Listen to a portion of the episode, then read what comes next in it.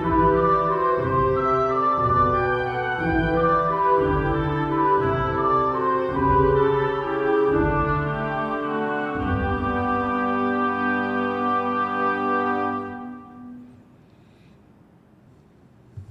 minha amiga, olá, meu amigo, como é que vocês estão? Bem-vindos a mais um episódio onde estudamos o Evangelho segundo o Espiritismo. Nós estamos no capítulo chamado Estranha Moral, é o 23 e hoje nós vamos estudar o texto Abandonar Pai, Mãe e Filhos. São aqueles textos polêmicos, né? Que estão na Bíblia, que dizem ser a palavra de Deus, dizem acreditar. É, profundamente, a gente sabe que não é bem assim. Até nos evangelhos. Muita coisa que contradiz, por exemplo, da, da vez passada a gente estudou Jesus dizendo que quem não odiar seu pai, sua mãe ou a si mesmo não é digno de me seguir. Oi? O mesmo Jesus que disse assim: ame o outro como a si mesmo? Né? Não parecem duas pessoas? Então, aí entram as traduções erradas, ah, os significados errados, os copistas que fizeram errado, e aí vai eternamente. Aliás, você sabia que na Bíblia, de algumas Bíblias, não sei se você sabe, Bíblia é um livro de domínio público, portanto eu, Evandro, poderia pegar uma, editar e publicar como Bíblia do Evandro, né? Credibilidade zero, mas tudo bem.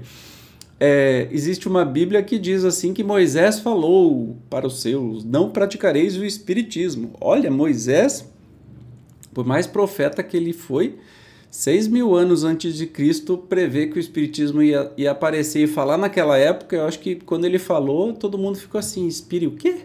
O que, que é isso? Obviamente que isso daí foi adulterado, mais uma das milhões de adulterações que tem a Bíblia. Mas vamos ver o texto de hoje vamos estudar abandonar pai, mãe e filhos. Está em Mateus. Aquele que houver deixado pelo meu nome sua casa, seus irmãos ou suas irmãs, ou seu pai, sua mãe, ou sua mulher, seus filhos, suas terras, receberá o cêntuplo, cem vezes mais de tudo isso e terá por herança a vida eterna. Está em Lucas. Então disse-lhe Pedro: Quanto a nós, vês que tudo deixamos e te seguimos. Jesus observou: Digo-vos em verdade que ninguém deixará pelo reino de Deus sua casa, seu pai, sua mãe, seus irmãos, sua mulher, seus filhos, que não receba já neste mundo muito mais, e no século vindouro a vida eterna.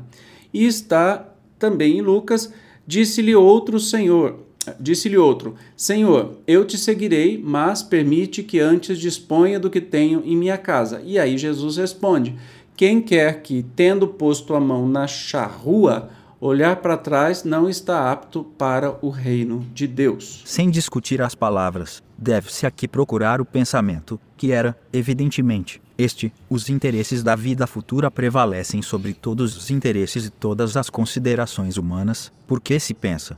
Mento está de acordo com a substância da doutrina de Jesus, ao passo que a ideia de uma renunciação à família seria a negação dessa doutrina. Não temos, aliás, sob as vistas a aplicação dessas máximas no sacrifício dos interesses e das afeições de família aos da pátria.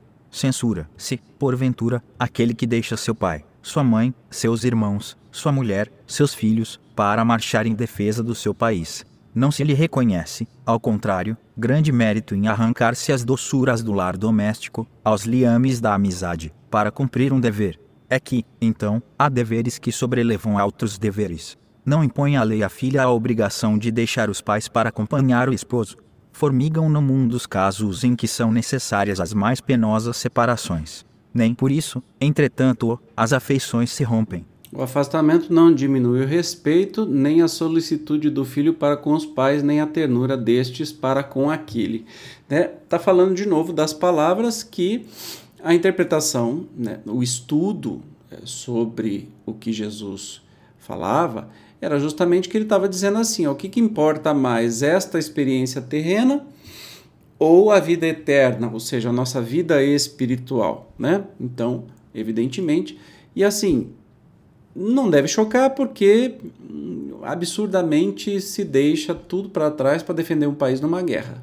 Que, que não tem nada a ver uma coisa com a outra, mas assim, as pessoas tratam estas pessoas como valorosas, honrosas, heróis. A gente vê muito em filme americano, né? É, heróis de guerra. Oi, você deixar a sua família sozinha e todo mundo para ir lutar numa guerra, ser herói do quê? Para matar outra pessoa? Desculpa, isso tem outro nome. Mas enfim, no valor mundano, né? Jesus diz assim: então, se não deixar tudo para trás para seguir realmente as instruções né, de, de, de que importa realmente para a vida futura ou para a vida espiritual, o que, que é uma encarnação perto da nossa é, imortalidade? Né?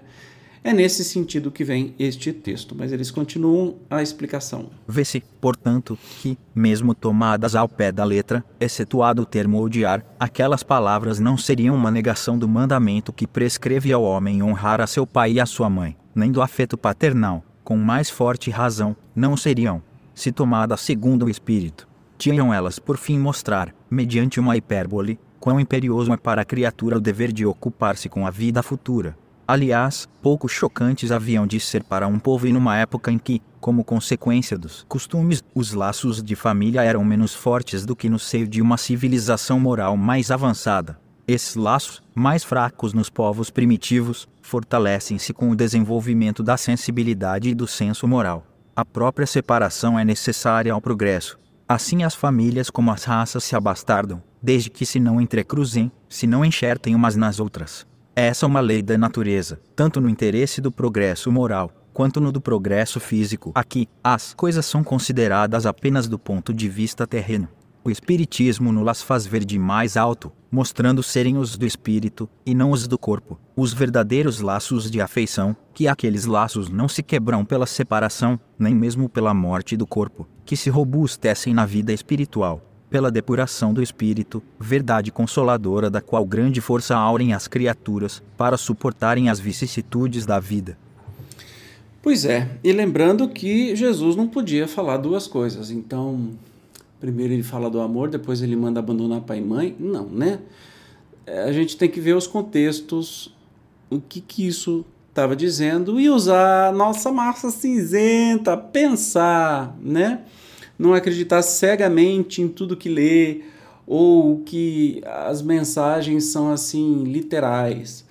Tanto que não são, que as pessoas inter interpretam ao seu bel prazer. Tem um monte de gente causando guerra no mundo porque olha para a Bíblia e, e, e, tem uma frase lá e acha que todo mundo deve viver diante daquela frase. Oi, né? Menos, bem menos do que isso.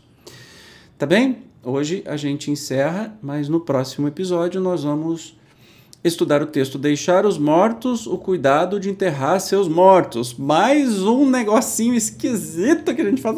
Como assim, Jesus? Se a pessoa já morreu, como é que vai enterrar o outro que morre? Não dá certo. Tá vendo como é que as coisas não, não são exatamente literalmente o que estão escritas? A gente vai estudar esse texto. Eu te espero como sempre. Valeu pela presença e até a próxima. Tchau.